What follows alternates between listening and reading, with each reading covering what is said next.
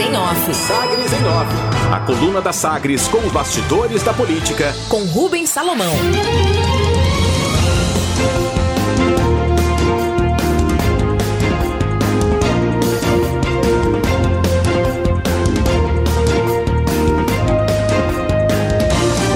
Deputado governista retira elogios a Pazuello feitos em relatório de comissão especial da Covid.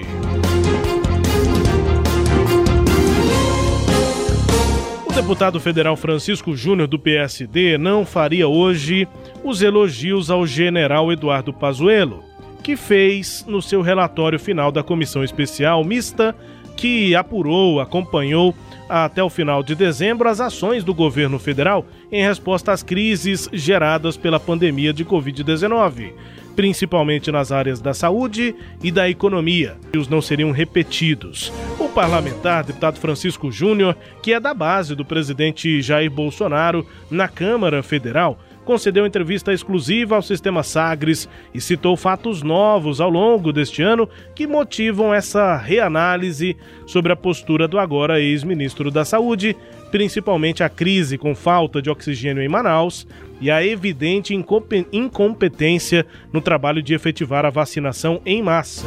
A reanálise é política, pessoal do deputado, claro, o relatório não pode ser alterado mas o relatório apresentado em dezembro tinha elogios, que neste momento o deputado retira. O deputado também citou na entrevista que o próprio presidente parece reconhecer agora os equívocos na demora na compra e distribuição de vacina. Vamos conferir em áudio e vídeo dentro da coluna Sagres em Off, trecho da entrevista exclusiva do deputado federal Francisco Júnior. Então, os trabalhos daquela comissão específica, que era uma comissão que é composta por senadores e deputados federais, ela teve os seus trabalhos até enquanto durou a calamidade, que foi 31 de dezembro. É, terminado esse prazo, não foi decretado, não foi prorrogado a calamidade no Brasil, então é, vários ritos, várias situações voltaram à normalidade, mas existem duas comissões, uma na Câmara e uma no Senado, essa no Senado criada este ano, que estão fazendo esse papel. Você tem a Câmara, é, a comissão externa da Câmara Federal, que trata mais do conteúdo, né, é mais ligada à área da saúde, e você tem uma, uma comissão é, externa também no Senado agora, inclusive quem está nela é o mesmo presidente anterior, de quando eu era relator, só que ela é composta agora só por senadores. E ela está fazendo esse papel na área da economia. Então, a comissão ainda existe. E no meu relatório, inclusive, no final, é, nós fizemos até alguns elogios ao ministro. Elogios que, nesse momento, eu acho que seriam retirados, porque realmente é, é o, o grande problema, nós encerramos o relatório em dezembro falando da expectativa da vacinação. E hoje nós percebemos que houve uma, uma, demora por parte do governo de viabilizar a vacinação como deveria ser. O próprio presidente, me parece, reconhece isso agora, com a declaração que ele fez na, na, na terça-noite, e é, com o resultado da reunião com os chefes dos poderes na quarta pela manhã. E eu tenho expectativa agora de que o novo ministro assuma, é, Marcelo Queiroga, com essa missão, com essa tarefa de viabilizar a vacinação em massa numa, no mais curto prazo possível. É, nós não podemos, na minha opinião, imaginar finalizar o primeiro semestre sem pelo menos 70% da população vacinada. Então, é, é, tem que ser a nossa, nossa meta inicial. Avaliação aí do deputado federal Francisco Júnior, que foi o relator da comissão especial mista entre deputados e senadores, que analisou em 2020 o trabalho do governo federal diante da pandemia. É agora sem foro privilegiado, porque o ministro Eduardo Pazuello não é mais ministro e aí o ministro do Supremo Tribunal Federal, STF, Ricardo Lewandowski, determinou que seja enviado à primeira instância o inquérito sobre a omissão do ex-ministro da Saúde no enfrentamento da pandemia no Amazonas. A investigação tem como foco o colapso da saúde em Manaus, inclusive com falta de oxigênio no início deste ano. Na justificativa, Lewandowski atendeu o pedido da Procuradoria-Geral da República e as investigações continuam sob responsabilidade da Polícia Federal, mas coordenadas pela Procuradoria da República do Distrito Federal. Isso porque ao ser exonerado do cargo na última terça-feira, Pazuello perdeu o foro privilegiado. Digo que fico. Decisão do desembargador Fausto Moreira Diniz, do Tribunal de Justiça de Goiás, suspende a realização de Assembleia Geral que destituiria a atual mesa diretora da Associação Goiana dos Municípios, AGM. Assim, o ex-prefeito de Hidrolândia, Paulo Sérgio Rezende, do PSDB, continua no comando da entidade mesmo sem ter mandato. A avaliação do magistrado é que o edital de convocação dessa Assembleia Geral parece ter extravasado as raias de sua incumbência e que a iniciativa de prefeitos que tentam derrubar Paulinho tem ares de imperatividade e coercibilidade, ou seja, a mudança seria imposta sem possibilidade de debate na avaliação do desembargador. A decisão é liminar e os prefeitos liderados por Wilson Tavares do DEM, da cidade de Gameleira, devem recorrer ajuda.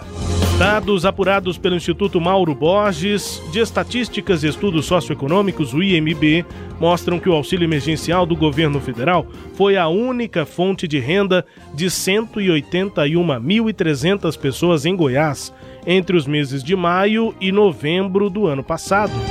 O estudo População Vulnerável com o fim do auxílio emergencial em Goiás analisou dados referentes aos meses de maio a novembro do ano passado e do total de domicílios goianos, 39,9% receberam o benefício em maio.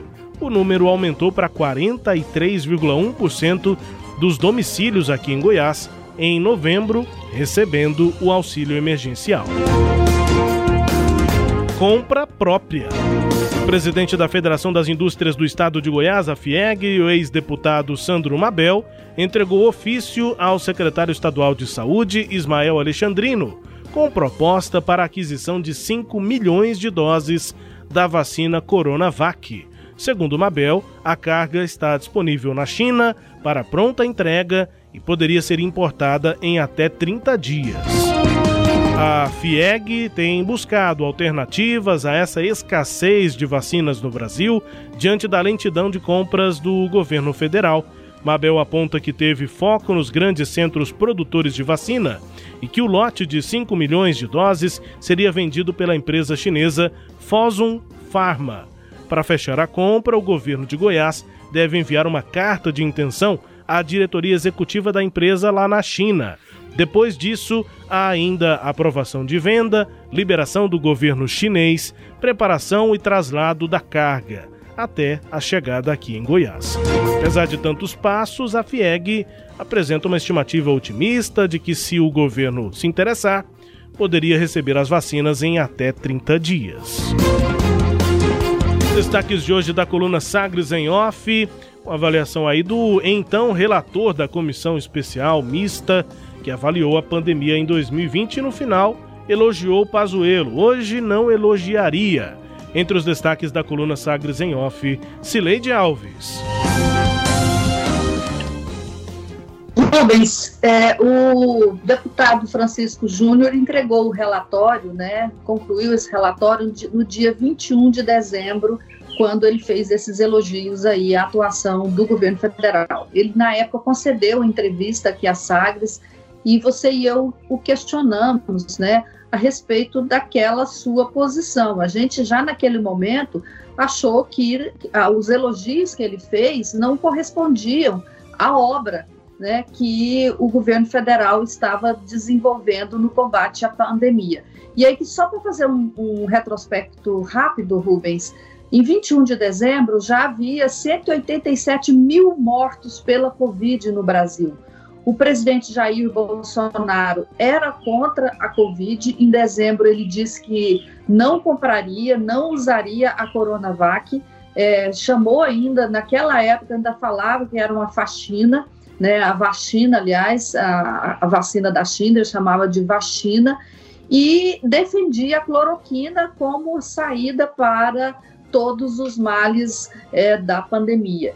Então, o que aconteceu agora foi um aprofundamento dessas decisões equivocadas que o governo já conhece, já tomava lá atrás. Então, quando o deputado federal se diz surpreso porque, por conta da, do, do caos que ocorreu lá em Manaus, se diz surpreso com a falta de vacinas hoje, é bom a gente lembrar né, o que aconteceu um pouco antes, antes e dizer, para a gente ter condições de dizer que surpresa, surpresos ficamos nós com a surpresa tardia do deputado federal Rubens. Destaques de hoje da coluna Sagres em Off, com análise também de Cileide Alves. A coluna que também é podcast, está no Deezer, no Spotify, no SoundCloud, também nos tocadores do Google e da Apple. Com todo o conteúdo lá no sagresonline.com.br. Sagres em Off. Sagres em Off. A coluna multimídia. Acompanhe ao longo do dia as atualizações no www.sagresonline.com.br. Sagres em Off.